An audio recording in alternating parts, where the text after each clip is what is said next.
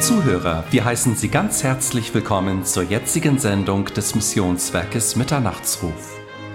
Es spricht gleich Samuel Rindlisbacher zu Ihnen und unter dem Hauptthema Schritte durch die Bibel lautet sein Thema heute 1. Korinther 6, der in Anführungsstrichen kleine Unterschied.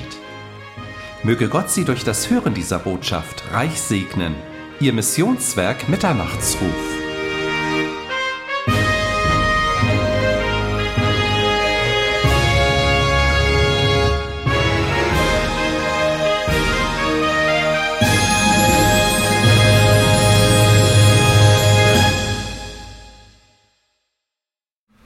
Möchte Sie ganz herzlich willkommen heißen und begrüßen. Wir machen weiter mit unseren Schritten durch die Bibel und kommen zum ersten Korintherbrief Kapitel 6. In den vorangehenden Predigten über die Schritte durch die Bibel haben wir gesehen, dass die Gemeinde in Korinth mit riesengroßen Problemen zu kämpfen hatte. Da war zum einen das große soziale Gefälle. Auf der einen Seite sehr, sehr viele Sklaven, ehemalige Sklaven, freigelassene Soldaten.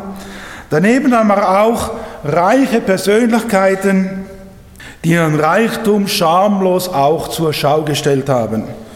Dann gab es eine riesengroße moralische Dekadenz, Unmoral, sexuelle Ausschweifung und das hervorgerufen durch ein falsches Menschenbild, ein falsches Denken.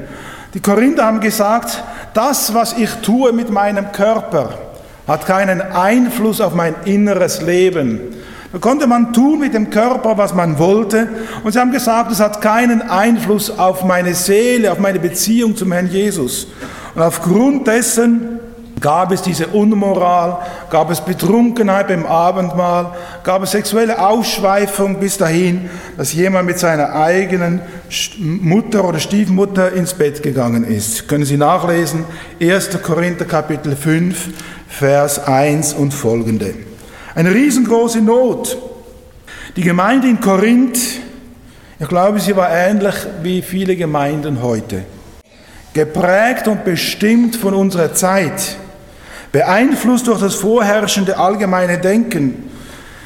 Und ihr Lebensstil dieser Gemeinde war alles andere als ein Hinweis auf Jesus Christus. Um diese Not weiß der Apostel Paulus und deswegen schreibt er dann auch, und wir wollen heute Morgen dieses Kapitel miteinander durchnehmen. Ich weiß, wir können nicht auf alle Einzelheiten eingehen. Aber ich möchte einfach so ein paar Stichworte weitergeben. Lesen Sie es selber zu Hause durch, studieren Sie es noch. Ich möchte lesen aus 1. Korinther Kapitel 6 ab Vers 9. Da sagt Paulus und er beschreibt diese Not, die die Gläubigen dort haben. Und es sagt ihnen auf den Kopf zu und sagt ihnen, wisset ihr denn nicht, dass er redet hier zu Gläubigen und das erschüttert mich, wenn ich das so lese, wisset ihr denn nicht, er sagt es nicht über Ungläubige, er sagt es zu Gläubigen, wisset ihr denn nicht, dass ungerechte Menschen keinen Platz im Reich Gottes haben werden? Täuscht euch nicht. Menschen, die in sexueller Unmoral leben, Götzen anbeten oder die Ehe brechen, Lustknaben oder Knabenschänder, Diebe oder Habsüchtige, Trinker, Lästerer oder Räuber, werden keinen Platz im Reiche Gottes haben. Ist das nicht erschütternd? Aber wisst ihr, Paulus bleibt nicht bei dem stehen. Er geht weiter und sagt dann, fast wie im gleichen Atemzug, und er sagt, aber in Vers 11 sagt er dann, aber da sind etliche von euch gewesen. Das heißt, die kamen alle aus der Gosse. Aber ist es in deinem Leben etwa anders? Sind wir nicht auch alle erlöste Sünder?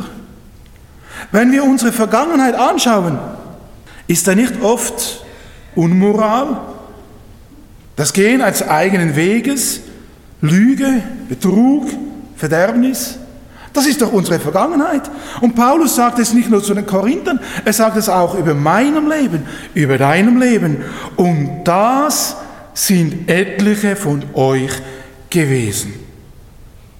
Fantastisch, in Jesus sind wir eine neue Kreatur, eine neue Schöpfung. Paulus kann sagen, ich vergesse, was dahinter liegt. Paulus war ein Mörder. Fantastisch, dass wir als Kinder Gottes eine völlig neue Schöpfung sind. Es ist doch Gottes Gnadengeschenk, dass wir in die Vergangenheit zurückschauen können und uns dessen schämen und vorwärts gehen können und aufs Kreuz Jesus schauen und sagen, Herr Jesus, und in dir bin ich eine völlig neue Schöpfung. Es gibt einen Unterschied zwischen dem, was war und dem, was jetzt ist. In der Vergangenheit, vor meiner Bekehrung, es gibt doch einen Unterschied von dem, was war, als du noch ein Diener dieser Welt warst. Und jetzt darfst du ein Diener des Herrn Jesus sein. Dein Leben gehört dem Herrn Jesus. Du bist eine neue Kreatur, eine neue Schöpfung. Es ist ein Unterschied zwischen dem der Vergangenheit und dem Jetzt. Und darum ist jemand in Christus. So ist er eine neue Kreatur. Und er sagt es hier in seinen Worten in 1. Korinther Kapitel 6, Vers 11b. Da sagt er, aber durch den Namen des Herrn Jesus Christus und durch den Geist unseres Gottes seid ihr reingewaschen, seid ihr geheiligt, seid ihr gerecht gesprochen. Das ist dein Zustand, wenn du in Jesus Christus bist. Wenn du ein Kind des lebendigen Gottes bist, dann bist du reingewaschen, dann bist du geheiligt und dann bist du gerecht gesprochen. Leider vergessen wir oft diese Tatsache. Oft leben wir noch so, wie wenn wir immer noch Kinder dieser Welt wären. Oft leben wir so, wie wenn wir immer noch dieser Welt verpflichtet wären. Oft leben wir so, wie wenn wir gar nicht reingewaschen sind. Oft leben wir so, wie wenn wir gar nicht geheiligt sind. Wie wenn wir gar nicht gerecht gesprochen sind. Und gerade diese Tatsache, dass wir in Jesus sind, ich lese nochmal Vers 11b, aber durch den Namen des Herrn Jesus Christus und durch den Geist unseres Gottes, das seid ihr reingewaschen, das seid ihr geheiligt, das seid ihr gerecht gesprochen worden. Und das sagt Paulus zu der Gemeinde in Korinth. Und gerade das möchte uns die Bibel immer wieder, der Heilige Geist immer wieder in Erinnerung rufen. Wir sind Herausgerufene aus der Sklaverei Satans befreit. Wir sind Herausgerufene aus dem Schlamm der Sünde. Wir sind Herausgerufene, bestimmt als Botschafter Jesu Christi, bestimmt zu einem heiligen und reinen Lebensstil. Wir sind Herausgerufene von der Finsternis in sein wunderbares Licht. Wir sind herausgerufen von der Verderbnis und gestellt auf die Grundlage, die Jesus Christus heißt. Heute dürfen wir anders reden, dürfen wir anders denken und dürfen wir anders tun. Als Kinder Gottes hat uns Gott herrlich gemacht. Als Kinder Gottes bist du ein Licht, ein Zeugnis in dieser dunkler werdenden Welt. Als Kinder Gottes bist du ein Botschafter der Wahrheit, die Christus heißt. Als Kind Gottes bist du das Salz dieser Welt.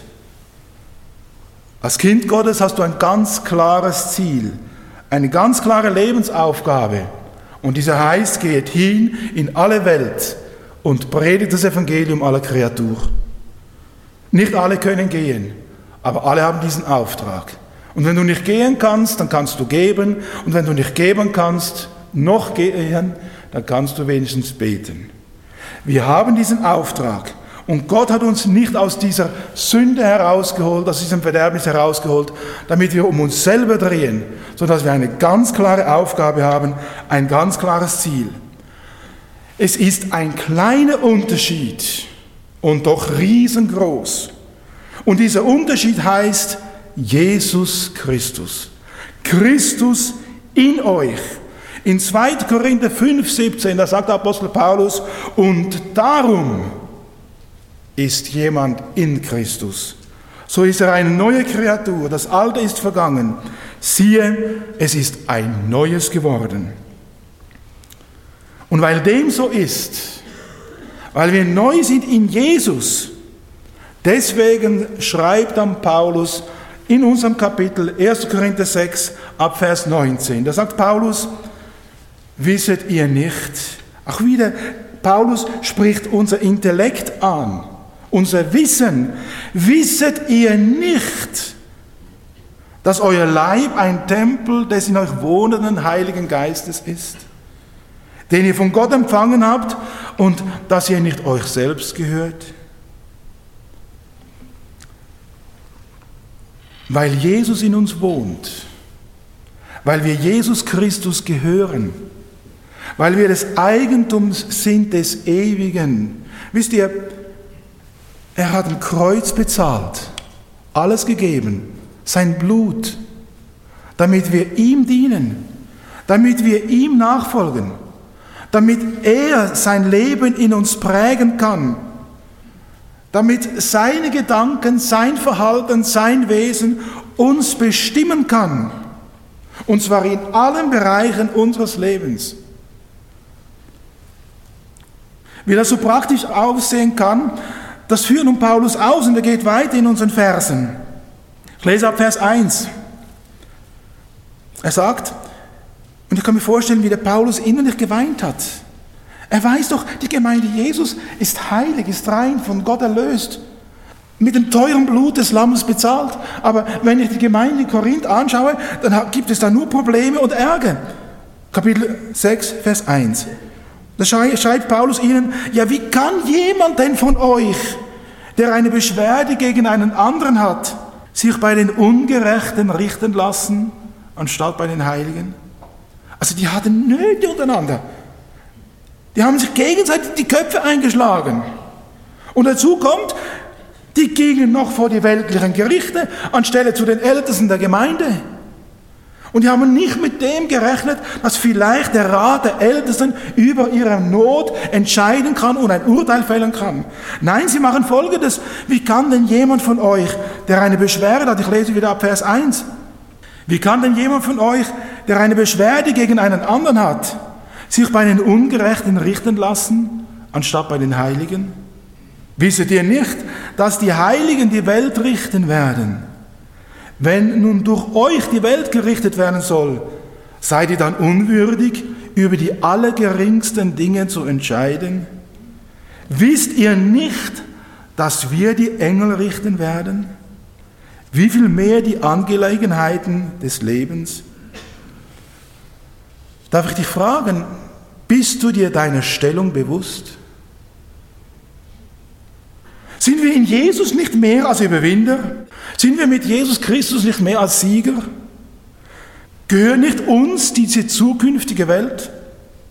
Ja, der Apostel Paulus, die Bibel sagt sogar, wir werden die zukünftige Welt richten. Was für ein Adel, welche Stellung. Und doch gehen wir manchmal durch diese Welt und sind immer die ganze Zeit am Jammern, am Klagen und so weiter und so fort. Ja, die Bibel geht sogar noch weiter und sagt, wisst ihr nicht, dass ihr sogar das Urteil mitsprechen werdet über die gefallene Engelwelt? Könnt ihr euch das vorstellen? Und gleichzeitig schlägt man sich in der Gemeinde Jesus gegenseitig die Köpfe ein. Wie ist sowas möglich? Wir haben eine wunderbare Berufung erwählt aus dieser Sünde der Welt, um ihm zu dienen. Und wir verhalten uns so, wie wenn wir noch in der Gosse wären. Wir haben eine unglaubliche Berufung. Und ich lese eine andere Stelle. In Galater 5, Vers 15. Können Sie gerne aufschlagen. Galater 5, Vers 15. Und da beschreibt Paulus genau das Gleiche in einer anderen Gemeinde, was passiert in der Gemeinde von Korinth. Da waren Gläubige zwar berufen, auf die Grundlage der Erlösung gestellt, aber untereinander sagt Paulus, ich lese vor, Galater 5, Vers 15, wenn ihr aber euch untereinander beißet und fresset, so sehet zu, dass ihr nicht einander auffresset oder voneinander verzehrt werdet. Also mir kommt es so vor, wie wenn hier der Apostel Paulus von einem zoologischen Garten erzählt und nicht von der Gemeinde Jesu. Ihr beißet, ihr fresset und schaut zu, dass ihr nicht voneinander verzehrt werdet. Und ich sage das zu mir, bin ich ein Friedenstifter? Bin ich jemand, der mithilft, damit unsere Gemeinde gelingt, dass es funktioniert? Nicht, dass man immer auf dem Mund sitzen muss, aber wenn man was sagt, dann nur zum Besten der Gemeinde, zur Verherrlichung des Namens Jesu und zum Wohl dessen, den man ansprechen muss. Wir haben eine herrliche Stellung und gleichzeitig scheint unsere Gemeinde ein Schlachtfeld zu sein. Da wird gebissen, rumgetreten. Und da sagt Paulus, ich komme wieder zurück, in 1. Korinther 6, Vers 5. Da sagt Paulus zu dieser Gemeinde, ihr solltet euch schämen, ab Vers 5, ich lese es nach der neuen evangelistischen Übersetzung, ihr solltet euch schämen, gibt es denn keinen unter euch, der weise genug ist, um ein unparteiisches Urteil zwischen Brüdern fällen zu können? Stattdessen zieht ein Bruder den anderen vor Gericht und das vor Ungläubigen. Ist es nicht schon schlimm genug, dass ihr überhaupt Rechtshändler miteinander austragt? Warum lasst ihr euch nicht lieber Unrecht tun? Warum lasst ihr euch nicht lieber benachteiligen? Stattdessen tut ihr selbst Unrecht und benachteiligt andere und das unter Brüdern. Was für ein Jammer, wenn das Licht fahl wird. Was für eine Tragik, wenn Salz die Kraft verliert. Was für eine Schande, wenn Heiligkeit zur Sünde verkommt. Die Gemeinde Jesus sollte es anders machen. Und doch, sie gehen miteinander vor Gericht, sie schlagen sich die Köpfe ein, sie suchen den eigenen Vorteil. Um alles in der Welt müssen sie immer Recht haben.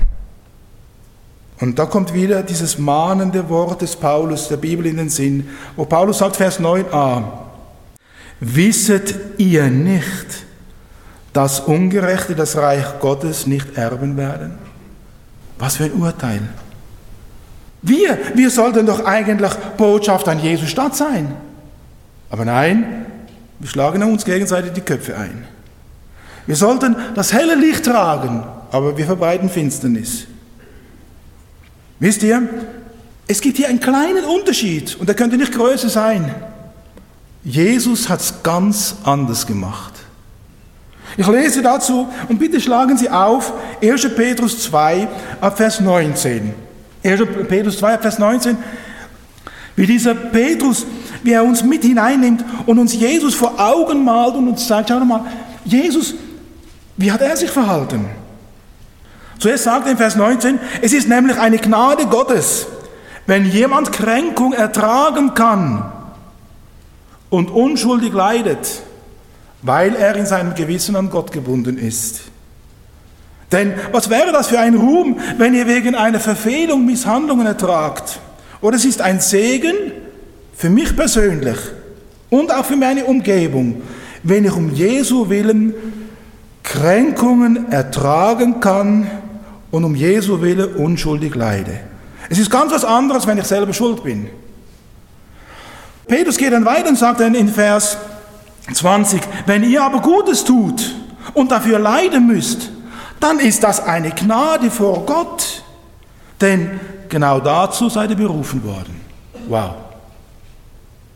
Nichts mit Wohlstandsevangelium. Ihr seid berufen, sagt er hier, wenn ihr aber das Gute tut und dafür leiden müsst, dann ist das eine Gnade vor Gott, denn dazu seid ihr berufen worden.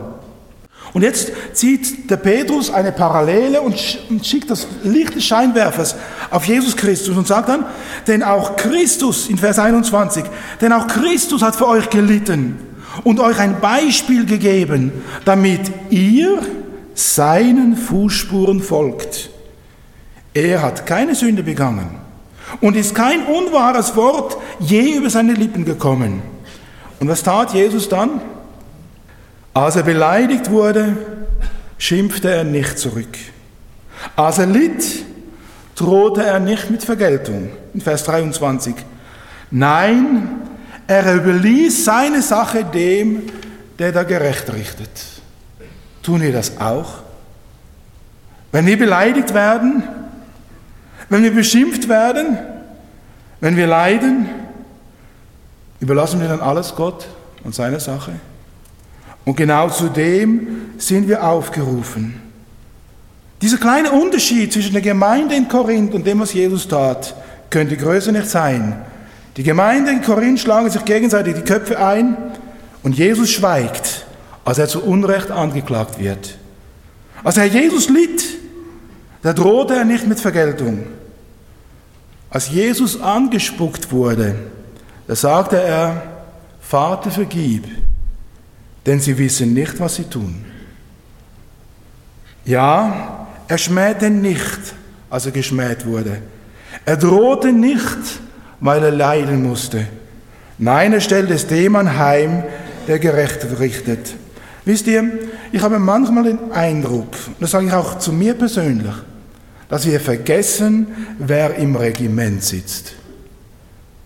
Gott sitzt im Regiment. Er wird für uns streiten und wir dürfen stille sein. Und nichts, aber auch gar nichts in unserem Leben entgleitet seinen Händen. Und genau das hatten die Korinther vergessen. Sie drehten nur noch um sich selber, um ihr Wohlfühlevangelium, um ihren geistlichen Bauchnabel, der ich hieß. Und deswegen muss Paulus, wir kommen wieder zum Korinther, 1. Korinther 6 zurück, ich lese ab Vers 9, da muss Paulus ihnen sagen, ich lese wieder, ich muss euch daran erinnern, dass die, die Unrecht tun, keinen Anteil am Reich Gottes bekommen. Dem Erbe, das Gott für uns bereithält. Macht euch nichts vor. Keiner, der ein unmoralisches Leben führt, Götzen anbetet, die Ehe bricht, homosexuelle Beziehungen eingeht, stiehlt, geldgierig ist, trinkt, Verleumdungen verbreitet oder andere beraubt, wird an Gottes Reich teilhaben. Paulus muss ihnen sagen, ich muss euch daran erinnern. Dieses Erinnern weist uns auf ein Naturgesetz hin. Warum war die Gemeinde in Korinth so in desolatem Zustand? Warum ging es so drunter und drüber? Weil sie in Sünde lebten, weil Unmoral da war. Verleumdung, Geldgier, Diebstahl und deswegen hatten sie Streit. Sie haben den Maßstab der Bibel, Gottes Wort, außer Acht gelassen, links liegen gelassen und deswegen gingen sie miteinander vor Gericht. Sie kannten die Bibel, sie waren wiedergeboren, aber sie taten nicht das, was die Bibel sagt. Und deswegen war in ihrem privaten wie Gemeindeleben ein riesiges Durcheinander. Und Paulus, er geht dann weiter, er muss das alles aufzeigen und sagen, schaut dann mal, so sieht es leider bei euch aus. Und noch einmal Vers 11, und er weist uns wieder darauf hin, vergesst nicht dieser kleine Unterschied, was ihr wart und was ihr jetzt seid. Und deswegen lege ich noch einmal Vers 11, auch ihr gehörte zu denen, die so lebten und sich so verhielten. Aber das, sagt er dann, das ist jetzt Vergangenheit. Wenn du ein Kind Gottes bist, dann lebe bitte auch einen anderen Lebensstil. Wenn du ein Kind Gottes bist, erinnere dich täglich daran, wem du gehörst. Ich habe es dir schon einige Male gesagt hier auf der Kanzel. Am Morgen, wenn du aufstehst, steh mit dem Herrn Jesus auf. Ganz bewusst, Herr Jesus, ich brauche dich. Ich brauche dich in meinen Worten, in meinen Gedanken, in meinen Gefühlen, in meinen Trieben. Ich brauche dich in allem. Du kennst meine Hormonschwankungen, du kennst alles, Herr Jesus, ich brauche dich. Ohne dich geht es nicht. Wie oft und wie schnell überfahre ich einen Menschen mit meinen Worten, Herr Jesus, ich brauche dich. Werde dir wieder bewusst, dass du nicht einem sündigen Lebensstil verpflichtet bist. Als Kind Gottes bist du nicht dem Teufel zu Gehorsam verpflichtet. Als Kind Gottes bist du kein Spielball mehr deiner Triebe. Du musst die Befehle des Teufels nicht mehr ausüben. Er kann es auch noch befehlen. Aber du bist mit dem Herrn Jesus gekreuzigt. Du bist eine neue Kreatur. Du bist nicht mehr ein Handlanger des Feindes, um seine Intrigen, Verleumdungen und so weiter im Leben umzusetzen. Du gehörst Jesus. Als Kind Gottes bist du befreit. Ich juble, ich freue mich, ich bin befreit, ich muss nicht mehr. Ich darf Jesus folgen. Ich darf ihm dienen. Und deswegen kommt Paulus und sagt dann in Vers 12, und er sagt, alles ist mir erlaubt. Ich stehe in der Freiheit. Aber dann Paulus sagt und grenzt es gleich ein und sagt, aber nicht alles ist förderlich. Ich muss nicht mehr. Ich muss nicht mehr sklavisch dem Teufel dienen. Früher musste ich. Er hat gesagt, tue, tue, tue. Und ich war so wie ein Pinocchio, der immer so hin und her gemacht hat. Aber heute darf ich in den Seilen der Liebe Jesus unterwegs sein. Ich stehe in der Freiheit, weil Jesus mich erlöst hat. Und ich habe heute die Freiheit, mich entscheiden zu können. Und früher hatte ich das nicht. Ich habe die genau gleiche Freiheit wie damals im Paradies. Ich habe die Freiheit, diese Freiheit wurde mir wieder geschenkt durch die Wiedergeburt. Ich kann mich entscheiden. Ich kann sagen, ja, Herr Jesus, ich will dir dienen. Und ich kann aber auch sagen, nein, ich will doch im Schmutz der Sünde bleiben. Ich habe diese Freiheit. Und deswegen sagt Paulus, ich habe die Freiheit. Aber nicht alles nützt. Nicht alles bringt mir näher zu Jesus. Und deswegen fordert uns auch die Bibel auf. Ich lese wieder eine andere Stelle aus Philippe 4, Vers 8. Ich habe die Freiheit, mich entscheiden zu können, zu sagen, ich will mit Jesus gehen. Ich will ganz klar und entschieden ihm nachfolgen. Und deswegen sagt Paulus in Philippe 4, Vers 8, es ist Gottes Wort, das uns das zuruft und sagt, denkt über das nach, meine Geschwister. Also wir sollen das, über das nachdenken. Wir haben die Freiheit. Denkt über das nach, meine Geschwister, was wahr ist, was anständig und gerecht. Richtet eure Gedanken auf das Reine das Liebenswerte, das Bewundernswürdige, auf alles, was Auszeichnung und Lob verdient. Merkt ihr diesen kleinen Unterschied zwischen vorher und jetzt? Vorher war ich in der Gosse der Sünde. Ich glich einem kleinen Schwein, das immer wieder in die Schweinerei reinging. Aber heute eine neue Schöpfung. Und heute kann ich über das nachdenken, was wahr, was anständig, was gerecht ist. Ich kann meine Gedanken auf das richten, was rein ist, was liebenswert, was bewundernswürdig, auf alles, was Auszeichnung und Lob verdient. Heute kann ich das, weil ich befreit bin in Jesus.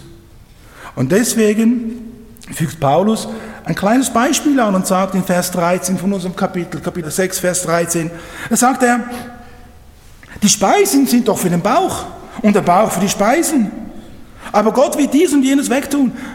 Er führt uns ein, ein Beispiel von Augen und sagt, du kannst doch essen, was du willst. Du hast die Freiheit, Schweinesteak zu essen oder irgendwas oder vegetarisch, kein Problem, du darfst dich entscheiden. Denn er sagt dann, denn das ist doch nur Mittel zum Zweck. Ich kann auf wunderbare Art und Weise, kann ich das meinem Körper zuführen, was er für seine täglichen Aufgaben braucht. Aber das Essen bringt mich nicht näher zu Gott führe mich auch nicht von Gott weg. Nur wenn es zur Völlerei wird, wenn ich betrunken bin. Ich habe die Freiheit, aber ich soll die Freiheit nicht missbrauchen. Und nun kommt Paulus und schlägt eine Brücke. Das Essen ist ein Geschenk Gottes. Ich kann dieses Geschenk brauchen zur Förderung. Es gibt auch diesen Test, wo jemand immer McDonald's Foods gegessen hat und nichts mehr anderes. Du hast schon mal darüber erzählt, Markus, kannst du dich erinnern? Alleine nur noch McDonald's Food, McDonald's Food, McDonald's Food. Ich habe gerne McDonald's Food, ab und an. Aber wenn ich nur noch von diesem McDonald's Food esse, dann sehe ich mir McDonald's aus. Meine Leistungsfähigkeit nimmt runter, mein Bluthochdruck geht hoch und so weiter und so fort, Cholesterinspiegel gar nicht zu sprechen. Ich habe die Freiheit. So habe ich die Freiheit, mich zu entscheiden. Und ich habe auch die Freiheit, und nun kommt Paulus weiter und sagt, ich habe die Freiheit, weil ich erlöst bin, weil ich ein Kind Gottes bin, habe ich die Freiheit. Ich muss nicht mit dem Satan dienen. Ich habe auch die Freiheit, mit meiner Sexualität richtig umzugehen. Und auf das kommt Paulus hier nun zu sprechen. Er sagt in Vers 13, also zuerst einen Vergleich gebracht mit dem Essen, ich habe die Freiheit. Essen muss ich, aber Sexualität muss ich nicht haben. Ich werde nicht sterben. Ich kenne Menschen, die haben nie Zeit ihres Lebens eine Frau berührt und sind dennoch glücklich und nicht gestorben. Aber wenn ich 40 Tage nicht esse, dann bin ich wahrscheinlich tot. Klar, vielleicht habe ich etwas mehr Überlebensmöglichkeit, ich habe etwas Fest um die Rippen, das geht schon noch. Vielleicht 41 Tage, keine Ahnung. Aber irgendwann werde ich sterben, aber ohne Sexualität stirbt man nicht. Und deswegen sagt Paulus hier in 1. Korinther 6, Vers 13, und er sagt, der Leib aber ist nicht für die Unzucht, sondern für den Herrn und der Herr für den Leib. Paulus hat als Einstieg die Nahrung gebraucht. Ich habe die Freiheit, mich zu entscheiden. Und ich habe auch die Freiheit, weil ich ein Kind Gottes bin, weil Jesus in mir lebt, habe ich die Freiheit, auch auf sexuellem Gebiet mich richtig zu entscheiden. Sexualität ist wie Essen, ein Geschenk Gottes. Das eine brauche ich, das andere ist nicht lebensnotwendig. Es ist ein Geschenk. Aber Gott hat dieses Geschenk der Sexualität gegeben und das war das große Problem in Korinth. Da gab es alle sexuelle Unmoral und Perversion. Und die Korinther, die haben gemeint, es ist kein Problem, wenn ich das lebe. Paulus muss ihnen sagen, wisset ihr nicht, dass ihr Gottes Tempel seid? In Vers 19, wisset ihr nicht, dass ihr Gottes Tempel seid und Gottes Geist in euch wohnt? Ihr könnt nicht tun und lassen mit eurem Körper, was ihr tun wollt. Sexualität ist ein Geschenk, das Gott gegeben hat, in eine lebenslängliche Beziehung zwischen einem Mann und einer Frau, die Ehe heißt, diese Beziehung. Und in dieser Beziehung soll Sexualität ein Teil sein, um sich gegenseitig zu erfreuen, sich zu verschenken, sich immer wieder anzunehmen und auch durch gelebte Sexualität Leben zu schenken. Dem Teufel ist es gelungen, dieses Gottesgeschenk aufs Schlimmste zu pervertieren. Und genau das war die Not auch in Korinth. Und das hatte angefangen in ihrem verkehrten Denken. Heute wird gesagt, es ist alles normal. Stimmt nicht. Die Bibel sagt was anderes. Heute wird gesagt, Homosexualität ist angeboren. Stimmt nicht. Die Bibel sagt was anderes. Ich kann nicht einfach tun und lassen mit meinem Körper, was ich will. Die Korinther in Gemeinde Korinth haben gesagt, das, was ich tue mit meinem Körper, beeinflusst nicht mein inneres Christsein. Stimmt nicht, falsches Denken. Und deswegen sagt die Bibel, dass wir uns verändern sollen. In Römer Kapitel 12, glaube Vers 2 ist es, dass wir uns verändern sollen durch die Veränderung unseres Denkens. Wir sollen wieder anfangen, nicht weltlich zu denken, sondern biblisch. Wir sollen anfangen, wieder so uns zu verhalten, wie die Bibel es sagt und nicht wie wir es heute schon lernen im Kindergarten, weiter, Grundschule und so weiter. Da wird alles gesagt. Aber es wird nichts gesagt von dem, was die Bibel uns lehrt. Die Gemeinde Korinth ging so weit mit ihrer Trennung von Körper und Geist. Sie konnten auf dem Weg zum Gottesdienst, konnten sie noch eine Tempeldirne aufsuchen. In Korinth gab es diesen Tempel der Aphrodite mit über 1000 Tempeldirnen. Die kamen jeden Abend, kamen die Stadt runter und haben ihre Dienste angeboten. Das war ein Teil ihres Gottesdienstes. Aber völlig verkehrt, völlig falsch und nicht dem Wort Gottes entsprechend. Darum sagt Paulus, und er erinnert auch uns daran, er erinnert mich daran. In Vers 19 lese ich noch einmal. Wisset ihr nicht, dass euer Leib ein Tempel des in euch wohnenden Heiligen Geistes ist, den ihr von Gott empfangen und dass ihr euch nicht selbst gehört? Als Kinder Gottes, wir gehören dem Herrn Jesus. Ich gehöre nicht mehr mir. Dass man lernen muss, mit Sexualität umgehen, ist was ganz anderes. Ich sage immer zwei jungen Menschen, die sich kennenlernen, ihr beide habt einen Tiger im Tank, aber lasst diesen Tiger noch darin, bis ihr verheiratet seid, dann könnt ihr ihn rauslassen. Weil wenn man den Tiger zu viel zu fressen gibt, dann nimmt die ganze Hand, nein, nicht die ganze Hand, nein, den ganzen Körper. Und deshalb lernt mit dem umzugehen. Und selbst wenn man alleine ist, verheiratet ist, lernt mit dem umzugehen. Da kommen Menschen zu mir in die Seelsorge, die sind über 70 Jahre alt und die haben immer noch Probleme mit Sexualität. Wir werden das haben, ich selbst auch, bis ich die Nägel höre vom Sarg. Ja, das ist normal. Ich bin ein Mensch aus Fleisch und Blut, habe Hormone. Aber ich darf lernen, das, was Paulus sagt, wer dem Herrn anhängt, der ist ein Geist mit ihm, Vers 17. Ich bin mit ihm verbunden, ich darf das lernen. Und wenn es dich, ich sage es jetzt mal etwas vulgär, auf die Schnauze haut, was tust du dann? Dann gehst du zum Herrn Jesus zurück. In 1. Johannes 1, Vers 9, da heißt es, wenn wir aber unsere Sünden bekennen, so ist er treu und gerecht, dass er uns die Sünden vergibt und reinigt uns von all unserer Untugend. Wir dürfen lernen, mit dem umzugehen. Wir dürfen lernen, das mit Herrn Jesus hinzulegen.